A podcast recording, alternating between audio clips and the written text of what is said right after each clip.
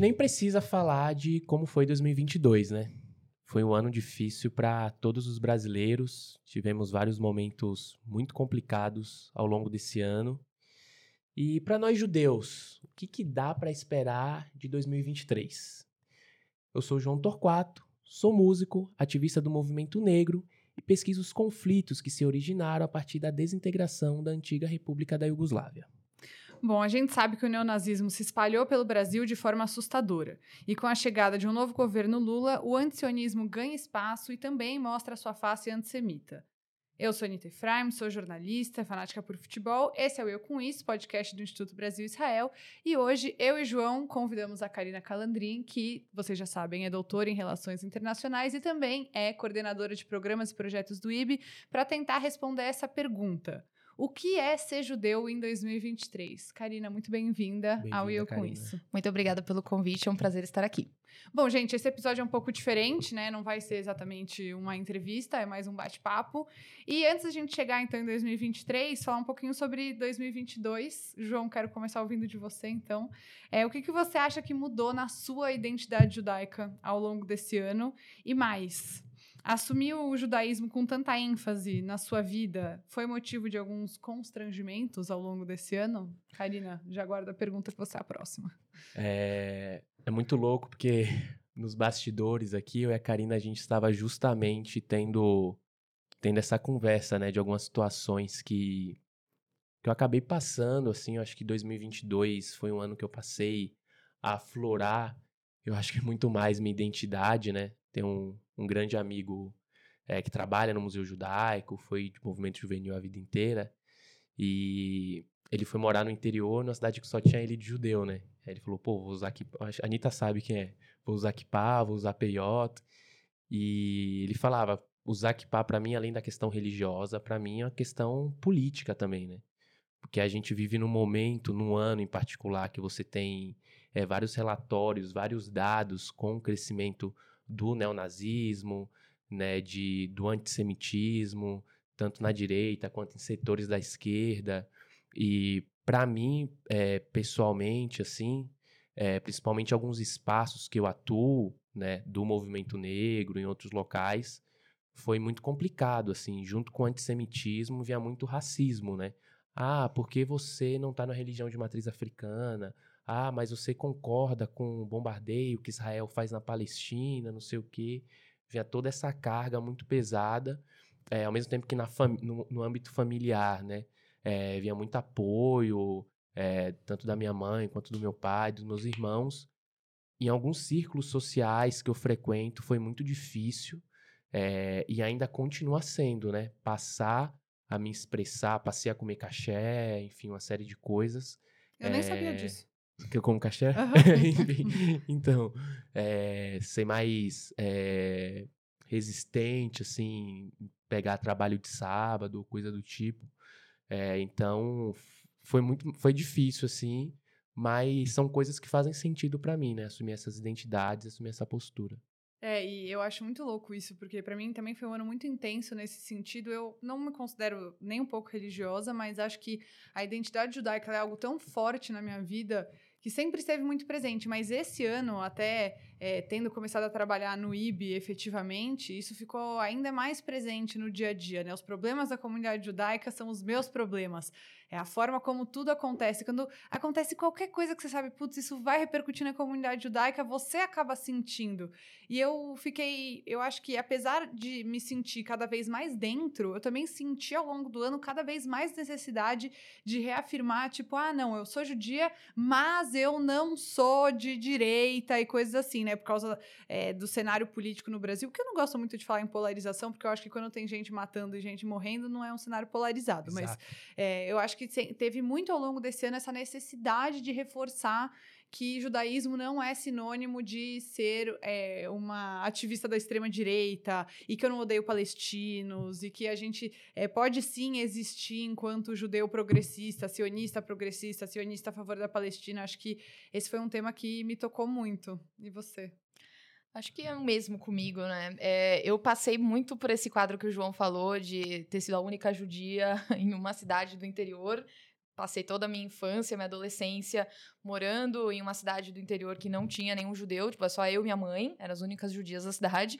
E, e, é muito estranho vir para São Paulo, né? Depois desse. Já estou em São Paulo há mais de 10 anos, mas voltar para São Paulo, que eu sou originalmente daqui, e viver na comunidade judaica. Então já tem alguns anos já que eu me sinto completamente incluída na comunidade, me considero religiosa sou judia reformista, vou na sinagoga, tenho uma vivência judaica religiosa também, mas e comunitária, trabalhando no IB, trabalhando em instituições judaicas, né? Também fui madre do Taglit, trabalhei na agência judaica. Então, assim, é interessante estar incluído na comunidade e vindo de um lugar de total exclusão da comunidade, né? Então é interessante hoje saber assim que as pessoas me lembram, lembram de mim quando vão falar de alguma coisa referente, né, eu estudo Israel, então me chamam na comunidade para falar desse tema. Então é, é, um espaço muito, muito legal. Eu gosto muito desse espaço que hoje eu ocupo. Mas em 2022 eu senti um tanto assim fadiga disso, Nossa, porque foi muito cansativo, né? Foi muito cansativo porque é como a Anitta falou tem que se justificar o tempo inteiro, né? Porque o, judeu ele foi visto tanto como conservador, como reacionário, como de direita, como até de extrema direita em algumas situações, que é o tempo inteiro a gente tem que dizer não, eu não sou assim né? E, por exemplo, eu sou professora universitária também e dou aula para alunos que às vezes nunca viram um judeu na vida. E aí você chega e por assim, já aconteceu comigo. Tem um aluno meu que ele viu meu Instagram antes de começar as aulas. E ele era um aluno. Achei stalker. Então, stalker. stalker pra caramba. E ele era. Ele, assim, ele é um aluno bolsonarista, tá? Ai, Tenho que que, fazer esse parêntese. E ele viu as coisas de Israel no meu Instagram e ele achou. Ele achou que vocês iam ser mais que amigos Exato, friends. Exato, Ai, Deus. exato. Ele achou que eu era bolsonarista também. E ele só descobriu que eu não era ao longo das aulas. E aí eu me tornei uma inimiga dele, né? assim como outra, outras professoras mulheres também, porque também tem esse fator, né, do machismo. Então, é muito ruim por você ser judeu, judia, ou por, né, postar coisas sobre Israel, pesquisar o tema, trabalhar com o tema, trabalhar, por exemplo, a gente trabalha no IB, ser atrelado à extrema-direita. Por favor, né? Não, acho que não tem nada a ver uma coisa com a outra e deveria ser, inclusive, um absurdo judeus serem atrelados à extrema-direita. Exato. Mas é o que acontece no Brasil. Então, foi muito cansativo esse ano. Foi Nossa, nesse aspecto. É uma pauta que o IB sempre vem trazendo, assim, eu acho que é um dos principais pilares do IB, essa desconstrução do judeu imaginário, né? Sim. Porque tem, é sempre, a gente sempre fala isso, né? Que o judeu, ou até mesmo a sociedade israelense, sempre é visto como é, homens brancos e de extrema direita, é, extremamente religiosos, que odeiam, que querem a morte do povo palestino, e não é necessariamente assim, né?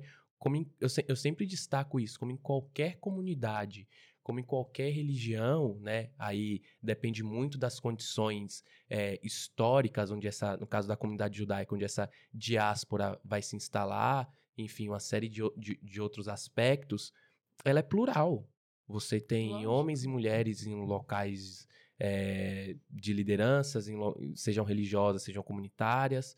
Você tem é, pessoas que fogem é, dessa binaridade é, né, que, que algumas pessoas colocam de tipo "Ah, a pessoa é judia, então ela é necessariamente direita e a pessoa não pode ser pró-palestino, defender a existência do Estado palestino, ou qualquer coisa do tipo. É o desse lugar da, que para mim hoje é, é onde pega muito, né? Principalmente aqui no Brasil, nessa questão da raça e da cor, né? Que é um tópico que, o- que o IB sempre vem trazendo e que eu acho sensacional, eu acho incrível, mas ao mesmo tempo dá um local de cansaço, assim, né? É muito cansaço, porque aí você tem que se reafirmar fora do estereótipo o tempo todo. Às vezes você só quer ficar de boa, sabe? Exato, Exato. E até já passando para 2023, né? Queria saber o que vocês esperam desse ano. Não dá para deixar de falar do fim do governo Bolsonaro, que tanto instrumentalizou os judeus, a comunidade judaica, Israel. É, eu, sinceramente, não acho que vai ser mais fácil. Eu acho que são desafios diferentes, né? Eu acho que não vai passar essa pecha de que judeu é de direita, não vai passar essa pecha de que todo judeu odeia palestino, até porque a gente já tá vendo esse novo desafio que é a entrada da, dessa ala de esquerda, que é antissemita também, pelo outro lado, né? Por esse lado de ah, ser anti-Israel e que todo judeu odeia palestino. O que, que você tá esperando para esse ano, cara? Eu acho que vai ser muito difícil. Eu concordo que, assim, o judeu vai continuar sendo atrelado a extrema-direita vai continuar. Porque, assim, a gente tem que entender que na realidade brasileira, né, quando a gente vai falar de direita e esquerda no Brasil, é diferente de falar de esquerda e direita nos Estados Unidos, em Israel, qualquer outro país do mundo, né? Isso parece óbvio, mas as pessoas esquecem disso. Então, no Brasil, é, você tem muito a ligação, né? A interseccionalidade de temas. Então, a esquerda no Brasil, e aí eu posso, né? O João pode me corrigir se eu estiver errada, mas a esquerda no Brasil, ela vê o judeu como todo cheio de privilégios, porque ele só vê o judeu como branco, ele só vê o judeu como rico, é, como uma privilegiado em todas as formas. E isso acaba invisibilizando o judeu, porque nem todos os judeus são ricos, nem todos os judeus é, são brancos, né? Temos aqui o João, né? Que não Só para começar a conversa. Não precisa nem falar mais nada.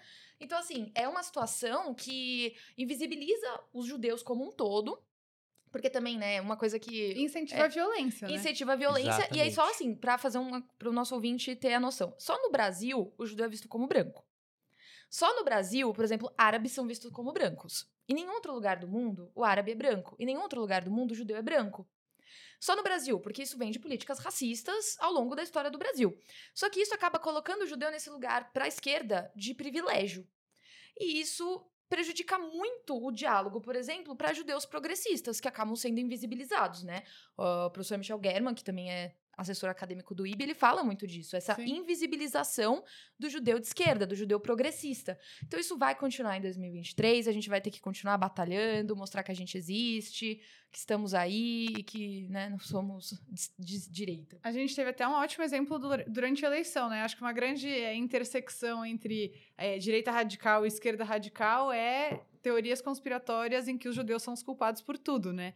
A gente viu na eleição, por exemplo, aquele episódio do Ciro Gomes falando sobre o. Ah, gente, o bilionário lá, como chama? George Soros. Do George, George Soros. Soros, exatamente. ah, porque o George Soros financia o PSOL. Tipo, o que está acontecendo aqui, sabe? Eu acho que é, a gente está vendo, nesse caso do Kanye West, por exemplo, um monte de gente de esquerda passando pano. Hoje já vi lá o quê? Avatar, o bonezinho do MST, é, falando é, vegano de esquerda, socialista. Não, o Kanye West tem que ser compreendido porque ele tem problemas mentais. Jurídicos gente, Kanye West, viu um monte no Twitter. Não, meu Deus, assim, para defender neonazismo, a esquerda aparece rapidamente quando é especificamente contra judeus. Exato. Que loucura. Assim, Pe pegando um panorama histórico, é, infelizmente não me assusta. Eu falo isso muito triste quando eu vejo setores da esquerda tendo posições é, antissemitas, machistas, LGBTfóbicas e racistas, é, porque se você, né, você pegar, por exemplo, que é uma grande base é, ideológica, né, histórica ideológica dos setores da esquerda aqui no Brasil, era a União Soviética, né? E você tinha ali uma rivalidade muito grande durante os primeiros anos da Revolução, né? De, de duas linhas de pensamentos distintas, que era o Josef Vissarionovich Stalin, que defendia a Revolução Permanente, e o outro que era o Liev Davidovich Bronstein, que era o Leon Trotsky. E o Trotsky era judeu, né? Apesar de ser um judeu não religioso, era um judeu que infelizmente perdeu a, a, sua, a sua posição política ali, né, por uma série de perseguições, e o, a questão do Trotsky ser um judeu, né, por, por aqueles setores né, que, que eram mai, maioria naquele, naquele, naquele momento, foi um forte argumento, né, o fato do Trotsky ser um judeu, né, o argumento antissemita de você silenciar e você calar e que acabou decorrendo é, em 1940 no assassinato do Trotsky na cidade do México por um, por um agente da, da KGB, né, o Ramon Mercader, um agente cubano, que acabou assassinando o Trotsky, né?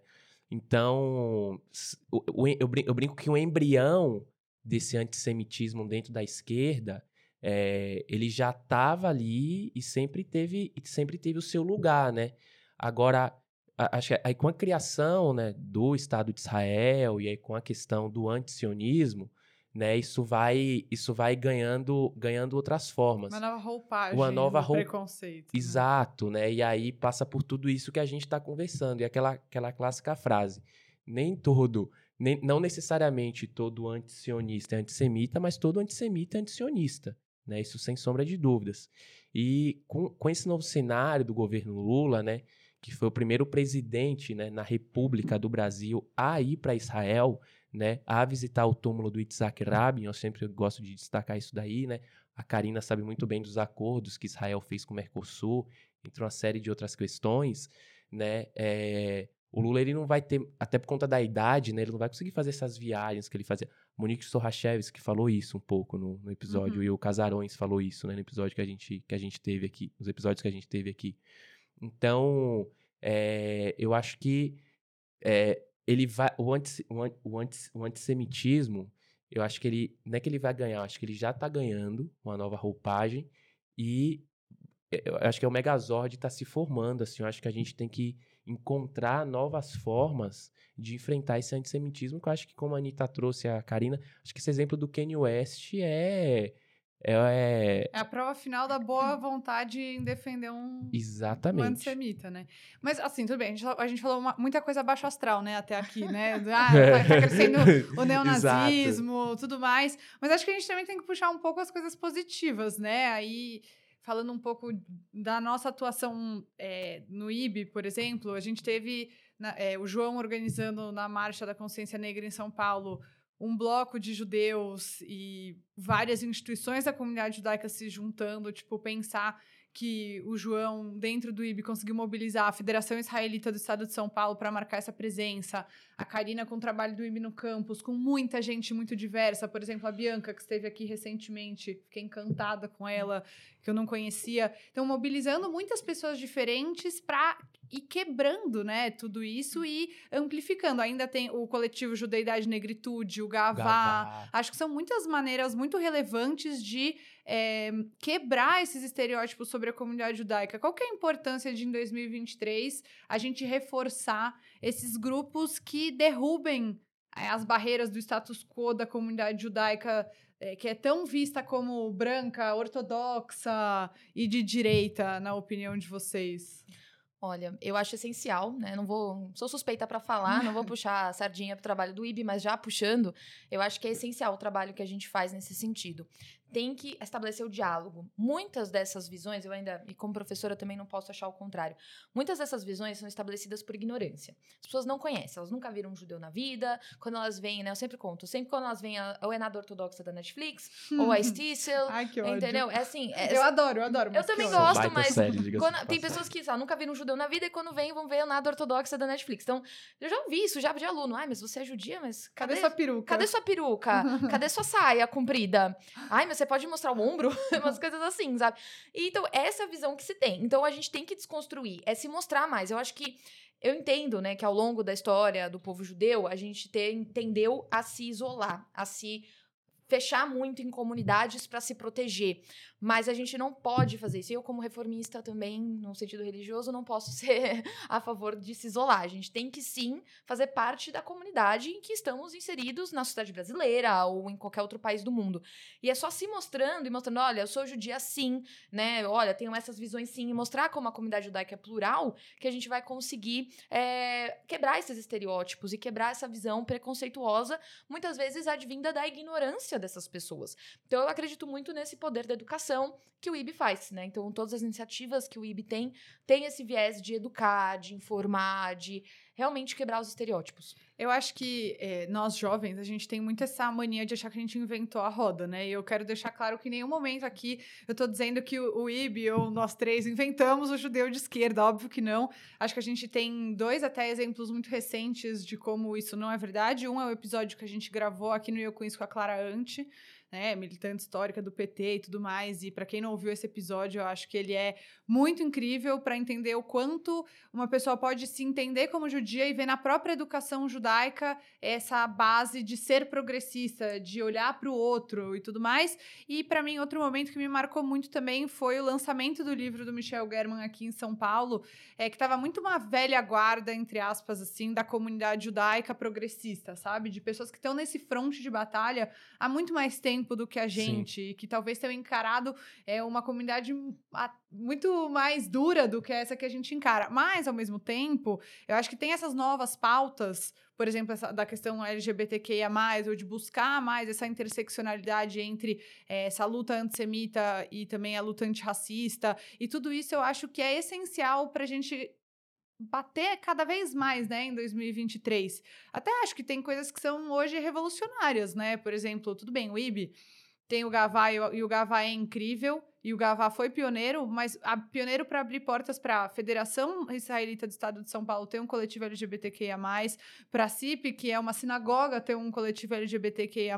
Então, tudo isso vai abrindo portas para que é, a esquerda também não e o progressismo não fique congelado no tempo, né? Que a gente consiga avançar nessas pautas, não só de ah, não somos de extrema direita, mas somos diversos, né? Somos plurais. Somos Sim. plurais. E assim, uma- exato. uma questão é, o, o governo Lula nem assumiu ainda, e o que a gente estava falando, a gente já vê o antissemitismo né, em setores progressistas de esquerda se aflorarem. Vocês acham que esses grupos, né, ou, é- ou a gente levantar esses debates, seria um, um- um também um antídoto para a gente combater esse antissemitismo que vem desse lugar? Eu acho que as alianças são fundamentais, né? Até. Óbvio que a gente vai ficar dando aqui exemplos do IB, porque é isso que a gente vive e é essa a razão de ser do IB, né? Mas eu acho que um, um grande marco que a gente viveu esse ano foi a viagem que o IB fez para Israel é, com diversos intelectuais, pessoas ligadas ao movimento negro. Eu olho que, por exemplo, é, você ter uma aliança com uma pessoa como a Bianca Santana, que é da Casa Sueli Carneiro, você ter essa movimentação dos debates de judeidade e negritude que o IB promove junto com a Casa Sueli e o Museu Judaico. Eu acho que tudo isso acaba, assim, abrindo caminhos para que a gente seja visto de outra forma. É um pouco ruim pensar que a gente precisa fazer todo esse esforço para ser, aspas, visto de outra forma. Mas eu acho que é muito importante. Porque essa associação, ela existe, né? De, do judeu com a direita, com essa ideia de que o judeu é necessariamente anti-Palestina e também essa ligação automática entre o- os movimentos de esquerda e a luta palestina no Brasil. Então, eu acho sim, acho que é uma forma muito importante de combater esses preconceitos e quebrar visões. Eu acho que também o trabalho. Aí já vou puxar uma sardinha pro meu lado, né? Porque também tô aqui falando bem de vocês, vou falar bem de mim também. É, o trabalho da- de comunicação do IB, de expansão, de trazer o IB como essa referência em grandes meios de comunicação, por exemplo, também traz as pessoas para essa lembrança de que ah, eu tenho uma fonte judaica é, ligada a Israel, a quem recorrer quando eu precisar falar é, dessa violência promovida pela extrema-direita, quando eu precisar falar de diversidade dentro da comunidade judaica. É, então, eu- tenho certeza que é, um, é o melhor caminho para seguir para abrir a comunidade num sentido positivo para o restante da sociedade brasileira. E eu acho que tem que ser feitas essas alianças de instituições, e por isso que o IB age nessa área também. Né? A gente viu no- na série Judeidade e Negritude com o Museu Judaico, a Casa Sueli Carneiro, uma fala que, ao longo da história, essas parcerias eram feitas entre indivíduos. Então, judeus progressistas que se aliavam a negros ou se aliavam a LGBTs. Não, a gente precisa ver instituições judaicas fazendo isso, instituições da comunidade. E o IB atua nessa área. Então a gente consegue fazer essas alianças. Porque não adianta. É, é melhor do que nada, mas não adianta uma pessoa individualmente fazer alguma coisa. É Vai uma passar mudança. o resto da vida falando de Heschel e Luther King. Sim. Exatamente. A O gente que foi tem- maravilhoso, mas não dá pra ser só isso. só isso. É claro, a gente precisa de instituições fazendo. É assim que a gente vai conseguir construir algo para o futuro. Então, essas alianças são muito importantes. Então, o IB está fazendo esse trabalho de se aliar. E tem que conversar, sim, com essas instituições da esquerda e mostrar: olha, a- a- não, não é porque Israel tem direito de existir que só tem que continuar tendo assentamento, que tem que continuar tendo ocupação. Sabe? Não é um diminuir. E também, mas eu vou ter que falar que isso causa um cansaço em mim também. não aguento mais ter que falar que, ai, não sou a favor da morte de palestinos.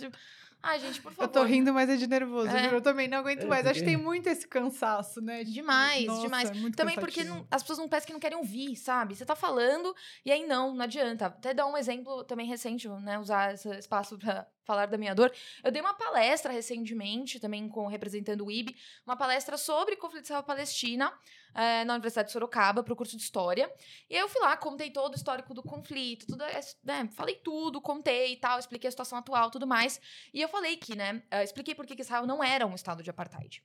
E aí, um aluno, lembro do final, as perguntas, o aluno resolveu tomar a mão pra não fazer uma pergunta, pra falar: olha, independente do que você falou, Israel é apartheid sim. Foi isso. E eu falei assim: tá bom, obrigada. Você passou uma hora e meia me ouvindo e não ouviu nada, né? Sim, você não quer ouvir, você não quer dialogar.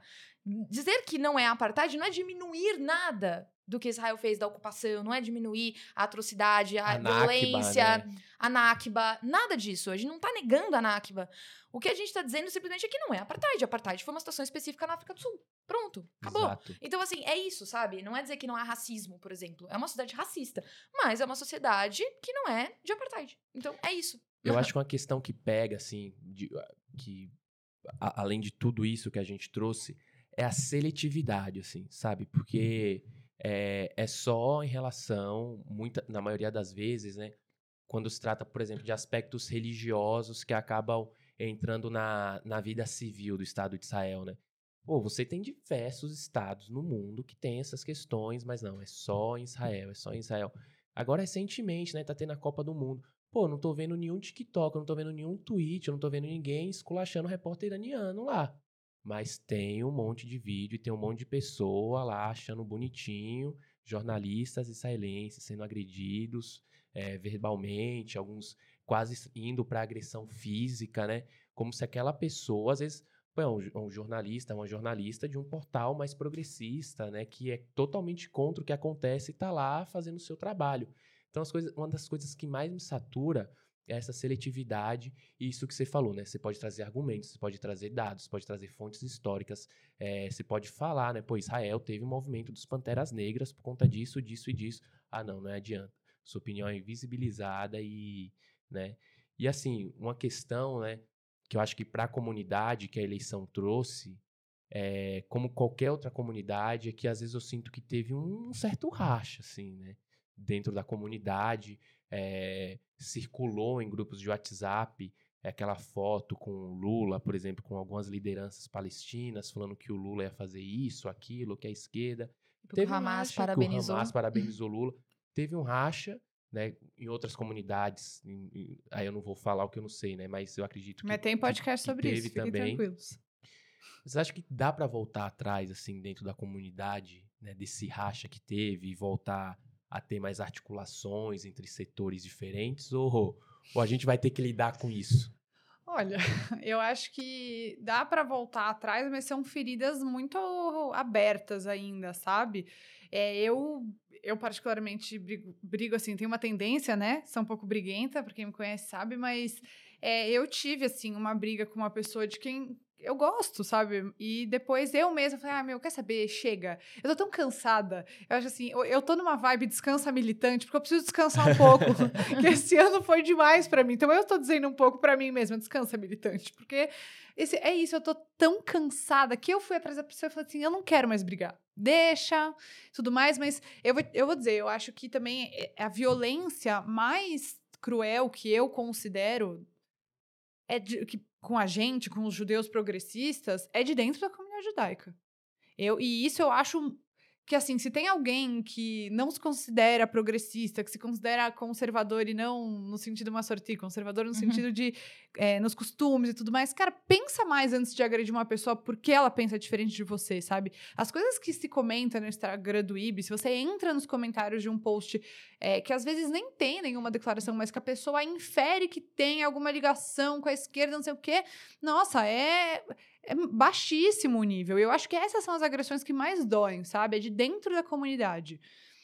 Eu acho que tem como voltar atrás, mas eu acho que os dois lados precisam diminuir um pouco a guarda. E talvez esse momento em que a gente vai sim ver uma esquerda bem antissemita ganhando mais legitimidade e espaço, talvez seja uma oportunidade é, de a gente dar as mãos para informar, para combater esse tipo de preconceito, porque eu acho que vai ser muito duro. Eu vou até ser muito sincera. Eu acho que vai ser mais difícil. Porque bater no Bolsonaro era fácil. Vamos, vamos ver bater em alguém em quem a gente concorda é, mais, né? Isso é difícil pra caramba. Acho que muitos de nós vamos ter que dar o braço a torcer e falar: olha, realmente, é, as pessoas que supostamente estavam do mesmo lado que eu são antissemitas. E aí? Não, que isso, não que eu esteja aqui né? falando que, tipo, Lula é antissemita, porque eu não acho isso, mas estou falando é, da, do chão de fábrica, né, da esquerda. Acho que, no geral, tem muita gente que é antissemita, Sim. diz que não, mas que é. E aí eu acho que o desafio vai ser enorme. Sim. Não, muitos são antissemitas, muitos. E, inclusive, figuras importantes, né? Que são antissemitas, já tiveram pelo menos falas antissemitas, é, inclusive que o IB já divulgou no passado, né? A gente, você falou, citou o caso do Ciro Gomes com é, sobre o George, George Soros, Soros, mas teve na, em 2019 ou 2020, 2020, que já era época da pandemia com as lives, o IB publicou, que eu, eu, eu tava assistindo a live e eu, eu mandei pro IB, o IB publicou, uh, que ele falou, ele perguntou, é, perguntaram, né, na, o Ciro? nesse, o Ciro Gomes, hum. perguntaram para ele se, por que que tinha a bandeira de Israel nas manifestações da direita? E aí ele falou assim, né, ele simplesmente disse assim, ah, só, de, só ver de onde o dinheiro vem. O que, que ele quer, queria dizer com, com isso, né? Dizer, de onde o dinheiro vem? O dinheiro vem de Israel? O Israel tá dando dinheiro? É, ou são os judeus? Quem, quem que tá dando dinheiro, né? Então, assim, é, então essas falas, esses, esses estereótipos, esses preconceitos, essas coisas permanecem. Então a gente sabe de figuras que são de esquerda, né? Até não só a, a militância em si, mas pessoas, né, já é, de mais destaque, figuras de mais destaque na esquerda, que são, sim, antissemitas e se escondem através do antisionismo, né? Mas para mim eu tenho uma posição, tipo, o João falou assim: ah, dá pra ser antisionista e não ser antissemita? Eu vou dizer assim: o único antisionista que pode ser antisionista e não ser antissemita é aquele que é, diz que não tem que, ter, não tem, não tem que existir status. Então, assim, ah, não. É o anarquista. Não, é, tipo, anarquista. Ah, isso não. É, a gente usa muito no Ibn Campos, a gente usa o Mahmoud Mandani. Ele tem essa posição: ó, não tem que existir nenhum Estado. Nem o palestino, nem não, o, nem, nem, judeu, não, nenhum nem Estado o brasileiro. no mundo. É, toda construção estatal, de Estado-nação, ela é excludente.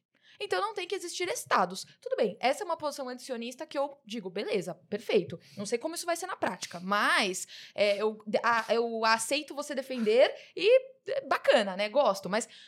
Assim, a pessoa que diz, ah, não, só o Estado judeu não pode existir, os outros tudo bem, para mim essa pessoa é antissemita e ponto. Para mim não tem meio termo nisso. Mas eu acho que isso também vai ser muito puxado em 2023 por causa do governo de Israel que a gente tá vendo sim. se formar. Porque esse sim é um governo, não, pode, gente, assim, vocês podem usar isso onde vocês quiserem. É sim um governo que, se efetivamente for formado, a gente está gravando antes de saber se vai é. ter sido formado o governo. Espero que essa fala envelheça mal, mas é um governo que tem integrantes anti-árabes, que realmente odeiam árabes, que querem acabar com qualquer esperança de formação de um Estado palestino, que são anti-LGBTQIA, que são racistas.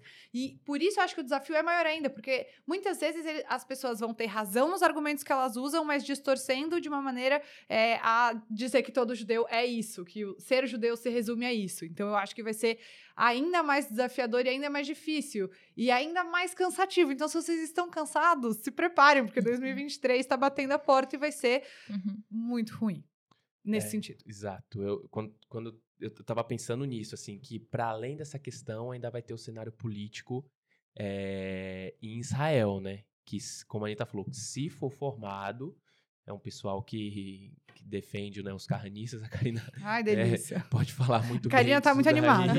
É, assim, para quem é judeu progressista, vai ser um, ao cubo, né? A argumentação de que vocês são racistas e generaliza. Mas uma coisa que eu sempre gosto de falar é, é pegar os Estados Unidos, por exemplo, né? Quando tinha um Trump.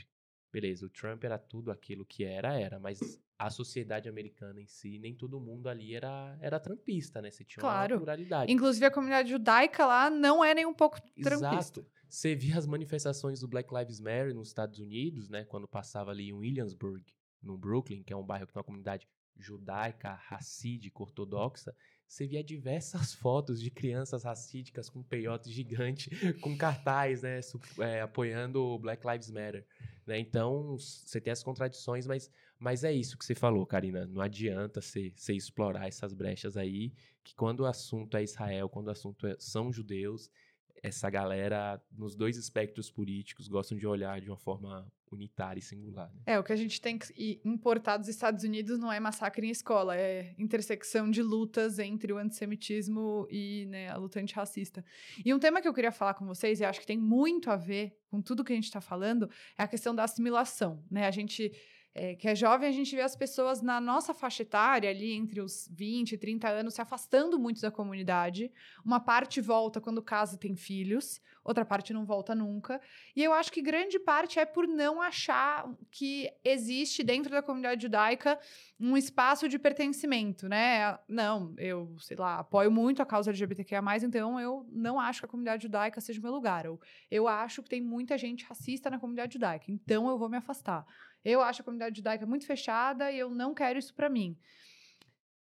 Vocês acham que o caminho para evitar a assimilação, tudo bem que eu tô falando aqui com uma pessoa, com duas pessoas que assim, né, uma que resistiu à assimilação ao longo de toda a vida e o outro que virou caixer agora, entendeu? Então assim, é, eu sei que a gente tá aqui falando da, ah, tô falando aqui de elite, tá? Mas assim, de exceção, da exceção, da exceção, nos nossos casos, pessoas que decidiram é, trabalhar na comunidade judaica, se dedicar a isso, enquanto muitos amigos torcem o nariz para esse tipo de decisão. Vocês acham que essa diversificação da comunidade judaica é o caminho para combater a assimilação? Porque a ortodoxia pensa o contrário, né? A ortodoxia pensa que o, o caminho para combater a assimilação é se fechar e manter os costumes. Até para quem não sabe, aquelas roupas pretas que eles usam não é uma questão que tem nada a ver com a religião. É tipo, quando foi criada a ortodoxia, que foi depois da que foi uma resposta à criação do reformismo, eles usavam aquelas roupas no inverno europeu. E aí mesmo é, os judeus que não moravam na Europa, que foi onde surgiu a ortodoxia, a, a, é, começaram a usar essas roupas porque se era assim naquele tempo ia ser assim para sempre, mesmo que e faça 40 ali. graus em São Sim. Paulo no em verão, Israel. em Israel no verão, no Negev, cara usando essas roupas. Então, eles não mudam nem a roupa que eles usavam quando foi criada a ortodoxia, porque eles acham que essa é a forma de você manter é, o, o judaísmo vivo. Vocês, eu, então, estou dando aqui a minha opinião. Eu acredito que é exatamente o contrário. Que você, você mostrar que o judaísmo pode ser plural, que o judaísmo pode acolher todo mundo, que dentro do judaísmo tem esse espaço, é a melhor forma de as pessoas serem judias e orgulhosas da identidade delas. Vocês concordam? O que, que vocês acham? E é, Fale um pouco sobre essa questão da assimilação, que eu acho que é um tema que a gente discute pouco e precisa discutir mais porque estamos perdendo muitos, já somos poucos. Nossa, eu concordo muito com isso. E é um tema que eu gosto muito de discutir também. Então, né, me aguentem agora que eu vou falar. isso é muito. Isso tudo que você falou, então, eu assino embaixo e é muito reformista. É muito, né? Eu sei. É muito reformista. Porque, o, assim, para quem, né, eu sei que o IB já teve episódios, aliás, excelentes, né, sobre as diferentes vertentes do judaísmo. Mas, assim, né, para quem não ouviu, ouçam. Mas vou. Você tá sendo suspeita porque é o seu rabino que dá entrevista sobre Sim, reformismo. Sim.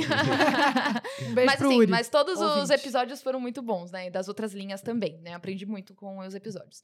Mas assim, a minha visão sobre reformismo, né? A história do reformismo para quem não conhece, quem não viu o episódio, mas vão lá com, né, o Uri fala com muito mais propriedade do que eu, uh, surge exatamente nisso, né? O reformismo é a primeira linha é, vamos dizer, de divisão do judaísmo que vai surgir, surge na Alemanha, já ali no século XIX, e eram de judeus que eram totalmente assimilados na sociedade alemã e diziam que não havia nenhum problema, que eles podiam ser judeus e serem assimilados. E que isso não, não diminuía o judaísmo deles, não diminuía a, a vamos dizer assim, a identidade judaica deles, né? E aí toda a polêmica, assim, para quem quiser saber fofoquinhas, toda a polêmica foi que eles deram um jantar que serviu comida não só não kasher, serviu, tipo, camarão. E aí, nesse jantar. E aí o pessoal, assim, muita gente ficou chocada e falou, não, agora vocês cruzaram uma linha. Camarão não dá. E aí que surgiu a ortodoxia. E aí depois surgiu, né, a linha Massurti. Então, que queria chegar a tentar em um meio termo, né, vamos dizer assim. Então, é, eu, eu, como reformista, não posso ter uma visão diferente. Eu acredito que sim. Eu acho que não te faz mais ou menos judeu você estar assimilado ou não, ou ser mais, vamos dizer assim, né, ortodoxo, viver totalmente comunidade. Ou religioso, né? É, sim, né? Porque assim, eu sou religiosa, mas eu sou reformista e tô completamente assimilada na sociedade brasileira, né? Inclusive, até me fizeram uma pergunta recentemente sobre isso, assim, se eu me via como brasileira. Tipo, óbvio que eu me vejo como brasileira. Sou 100%, isso, sou 100% brasileira, assim, muito orgulho, mas inclusive. Você do... aqui, sai de lá, né? É, não, não, é, sou de Israel. Não, não sou. Eu sou, tenho até passaporte. Ah, então, eu não sou. Então, assim, é, eu tô assim, eu acho que não tem problema nenhum você ser assimilado. E é uma discussão que se tem muito, porque ah, essa é uma visão que a comunidade judaica brasileira tem, que para você combater a assimilação, você, você tem que ir contra casamentos, por exemplo, mistos. E assim, e olha, eu tô falando de um lugar que eu tenho um relacionamento com um judeu né? Então, assim, eu não fui para um relacionamento misto. Mas eu não vejo nenhum problema nisso, de você é, casar com uma pessoa que não é judia. E a pessoa não tem que se converter obrigatoriamente também. Eu acho que, assim, é, a sua vivência é muito de como você se sente, né? Eu acho que é muito uma visão de como você se sente enquanto judeu. Então, se você se sente mais judeu, como o João falou, faz, comendo cachés, seguindo a Kashrut, eu também sigo. Então, tipo, seguindo a Kashrut. Então, assim, maravilha, né? É usando, é, é usando é, kippah, é usando é, tzitzit, é usando peiot, ou não usando nada né? Não, não é, trabalhando no Shabat, entendeu? Assim, eu acho que não tem problema algum. Eu acho que é muito da forma como você se sente. O problema dessas pessoas que se afastam da comunidade, eu acho que não é muito sobre o judaísmo delas, é sobre os outros judeus da comunidade. Então, se a comunidade for mais inclusiva, ou pelo menos tiver espaços de maior inclusão, eu acho que isso some. Porque é, é, um pouco assim, o ser humano, em geral, ele quer fazer parte de algo. Ele Sim, quer o pertencimento estar, é muito grande. Ele quer estar em um lugar, entendeu? Então, assim, é, eu fui uma pessoa, como eu falei, como eu cresci longe da comunidade judaica, eu sempre senti muita falta disso. E encontrei isso na comunidade judaica. Eu poderia ter encontrado isso em qualquer outro lugar. Eu poderia ter encontrado isso na academia. No grupo de yoga, né? No grupo de yoga ou na academia científica, entendeu? Eu não encontrei na academia científica, mas. É, livre. poderia ter encontrado em outro lugar. Eu encontrei na comunidade judaica. Hoje tenho amigos judeus, né? Tenho meu cônjuge é judeu.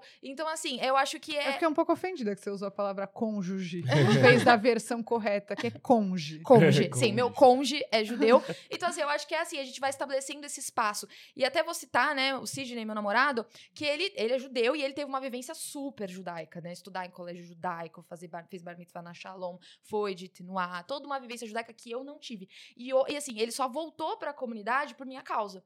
Porque passou, né, a se relacionar comigo. Porque ele era super afastado. Ele era esse exemplo de judeu que não queria saber, pelo amor de Deus, não quero esse povo chato, preconceituoso, não quero saber.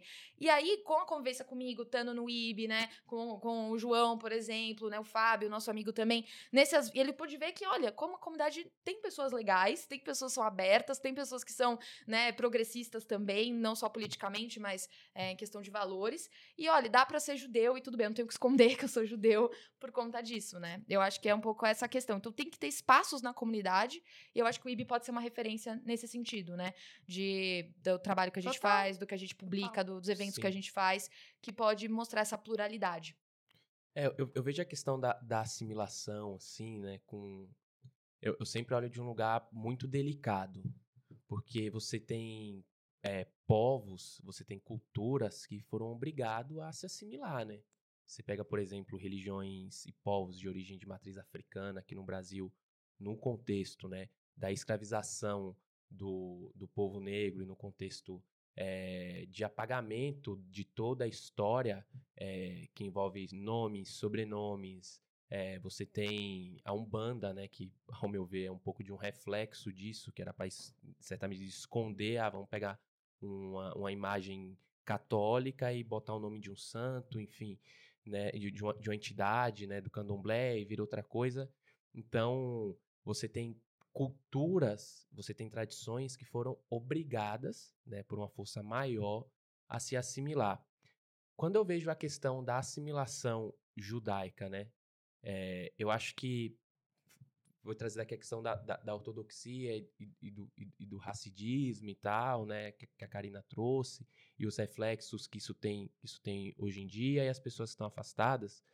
É, eu vejo que tem muitas pessoas que estão afastadas, inclusive de setores de espaços que, estão, que são liberais, que são de fora desses setores é, ortodoxos mais tradicionais, mas que muitas vezes é, acaba re repetindo, principalmente na questão dos valores e dos costumes, é, alguns argumentos. São os ortodoxos não praticantes. Exato. Ah, tipo, ah, você é. ah, Voltando à pauta progressista, ah, você é judeu, judia, progressista, total, você não é por conta disso, disso e disso. Aí vai ver no sábado, a pessoa tá lá comendo uma puta de uma feijoada, assim, sabe? E, enfim. Então, Mas não pode. X, né? Você vai casar De- com alguém que não é judeu. é, É. ou defender o candidato, a candidata Y ali, né, numa eleição. Ele é contra Israel, tipo, foi pra Israel uma vez no bar mitzvah, Sim. sabe? Então, mas a experiência, assim, eu assino embaixo tudo que a Karina falou, a experiência que é- eu tenho lá no Gavar, né, que, é um, que, eu, que eu faço parte também, é, é de muitas pessoas, que às vezes, no caso de uma pessoa que estava afastada há 20 anos da comunidade, uma mulher lésbica, que entrou em contato com o Gavar e falou bem assim, falou, pô, tô me voltando para a comunidade agora, né? Então, mais uma vez, eu acho que esses espaços, eu acho que esses, não necessariamente o espaço, mas a abertura desses diálogos eh, dentro da comunidade, eh, eu acho que possibilita a pessoa eh, expressar sua identidade. eu acho da forma que ela, que ela bem quiser, assim, né? Entender de que é, a comunidade judaica é uma diáspora, né? Então, você está em um lugar, enquanto diáspora, enquanto minoria, você vai estar sujeito às pressões e às mudanças que aquela sociedade, sejam de vestimentas, de clima, é, de alimentação, de transporte, é, de práticas religiosas. Né? Você pega a comunidade judaica da Etiópia, né? ou, de, os, ou os abaiudaias da Uganda, ainda são comunidades rurais. Né? São comunidades muito interiorizadas, né? São comunidades que ainda têm tem pastoreio de animais. É, né? O Theo contou bastante pra gente, né, no episódio sobre os Sigds, sobre é, como eles não têm a influência é, do Talmud da Babilônia. Porque Sim. eles são anteriores a essa época Uhum. e não, não tiveram, demoraram a ter esse contato com esse judaísmo modernizado, né? Exato. Então, é, eu, eu, eu vejo meio que, que dessa forma, assim, né? Que são, são as contradições, né? De você estar tá, tá em diáspora, né? Eu acho que é meio que isso, assim. Mas é, eu, eu acho que a questão da assimilação é, é, é a partir de que ponto de vista, assim, né? Eu acho que, eu acho que das três linhas né, que a gente trouxe, que é a ortodoxia, a linha mazortia, a linha reformista, eh, eu acho que vai encarar isso de uma forma de uma forma diferente, assim, né? Então, você pegar mesmo até tem muita gente que acha que em Israel todo mundo lá anda daquela, Uhum. né? É, eu acho que foi a Karina que me falou quando a gente estava fazendo as reuniões de preparativo para essa viagem do IB com o Movimento Negro. A Karina falou: ah, em Israel, se uma pessoa usar terno lá, até num lugar mais formal, pergunta quem morreu, É. né? E às vezes as pessoas têm todo, todo, todas as pessoas judias em Israel andam com strimel na cabeça, que é aquele chapéu feito com, com raposa, enfim. E até vo- você tem pessoas que é, eu tenho um amigo, né, que é que é judeu, super religioso, a ponto de quando tem viagem levar as panelas dele, mas que necessariamente Que rolê. mas não usa kippah, por exemplo, não usa tzitzit e é super observante, assim, não, não usa luz elétrica, enfim. Se uma pessoa olhar de fora, vai falar, ah, esse cara tá assimilado pra caramba, né? Mas, então, eu acho que é muito do ponto de vista ali a, a- a assimilação, né? A partir de qual perspectiva a gente Uhum. vê isso. E é só pra concluir, essa é uma coisa que eu lembrei quando o João tava falando, que assim, é muito fácil ser judeu em, em Israel. Porque você tem toda uma sociedade pensada pro judeu. Então, assim, ah, sexta-feira é tipo, sexta-feira à noite é o, é o final de semana, é o sábado, né? A maior parte das coisas não abre, não tem. Isso é ruim, né? Não tem transporte público. Então, assim, você, você acaba sendo forçado a ficar em casa. É, se, é, a maior parte dos restaurantes são kasher. Na, no supermercado, você não vai ter dificuldade. Você vai ter dificuldade em comprar um produto que não é kasher. Se você quiser comer um bacon em Israel, você vai ter muita dificuldade de achar um açougue que venda carne de porco. E 20% da população é muçulmana que também não come porco. Exatamente. Então, assim, é super difícil você achar, né? Então, é, é muito fácil seguir as regras do judaísmo em Israel, né? É muito difícil você seguir na diáspora. Então, ser judeu, seguindo ou não, mas tendo a sua identidade judaica é, aflorada na diáspora, pra mim é, tipo, é uma escolha que você faz todo dia. Então, assim, não... é resistir, né? É, é resistir, exatamente. Gente, vamos chegando ao fim, então, do último episódio de 2022. É, acho que o que fica muito pra mim de tudo isso, desse ano, e pro que a gente projeta pra 2023 é. Fiquem tranquilos, não vai ser fácil. Vocês vão continuar cansados. Mas a gente já andou muito. A gente já foi muito longe. E diriam os jovens, foguete não tem ré, né? Então, eu acho que Exatamente. o nosso grande. é, Eu considero que a nossa grande meta aqui é sempre lembrar que a comunidade judaica ela tem espaço para todo mundo. E que se a pessoa se identificar mais sendo ortodoxa, ela pode seguir esse caminho. E se ela se identificar como um judeu cultural, ela pode seguir esse caminho. É, a minha esperança é que as pessoas não deixem de se identificar com o judaísmo, que é muito mais que uma religião, né? É um povo, é uma cultura, é uma tradição, por não, por achar que não tem espaços para elas, né? Eu acho que para mim essa é a grande mensagem, é o que eu quero levar para 2023. E vocês, uma frase aí para finalizar, o que que vocês querem levar para 2023 sendo judeus? Ah, aqui o povo judeu, a religião judaica é plural e que é isso, tem espaço para todo mundo ser quem você quer ser. E eu acho que é isso, assim, é pluralidade, diálogo. E eu, para mim é isso. Eu encerro, se você não se identifica judeu, alguém vai te identificar como judeu. Então, assuma isso, né, por conta própria e banque isso, porque para que não façam isso por você de uma maneira negativa. Eu já vou aproveitar que você falou isso e indicar então o livro Outro Lugar da Yelet Gundar Goshen, é, que é exatamente sobre isso e vale muito a pena. Livraço, livraço, livraço. Gente, então vou agradecer a todos os nossos ouvintes. Chega ao fim o nosso último episódio de 2023. Foi um ano duro, um ano difícil, mas a gente continua aqui com a companhia inestimável dos nossos ouvintes e não tem pausa. Semana quarta-feira que vem tem mais e eu com isso. E que seja um ano muito bom e muito especial para todos. Exato. A gente quer desejar um feliz 2023, né, a todos e todas aí e todos que, que nos ouvem, que nesse próximo ciclo, né, seja mais leve, seja mais tranquilo, que a gente possa dar uma respirada. Espero que quando esse episódio for ao Brasil triunfe, levante o Uhum. Hexa. Amém. E não para, quarta-feira que vem a gente tá de volta. E quem quiser mandar um e-mail pra gente, é só escrever para eu com isso, arroba institutobrasilisrael.org. Lembrando que você ouve a gente em diversas plataformas de áudio, como Spotify, Orelo, Apple Podcasts, Google Podcasts e também no nosso canal do YouTube, no, do Instituto Brasil Israel. Dessa vez com vídeo. Ah. Espero que tenhamos mais episódios com vídeos nesse novo ano. E não esquece de seguir o IB em todas as redes sociais. Até quarta que vem. Até. Até, pessoal.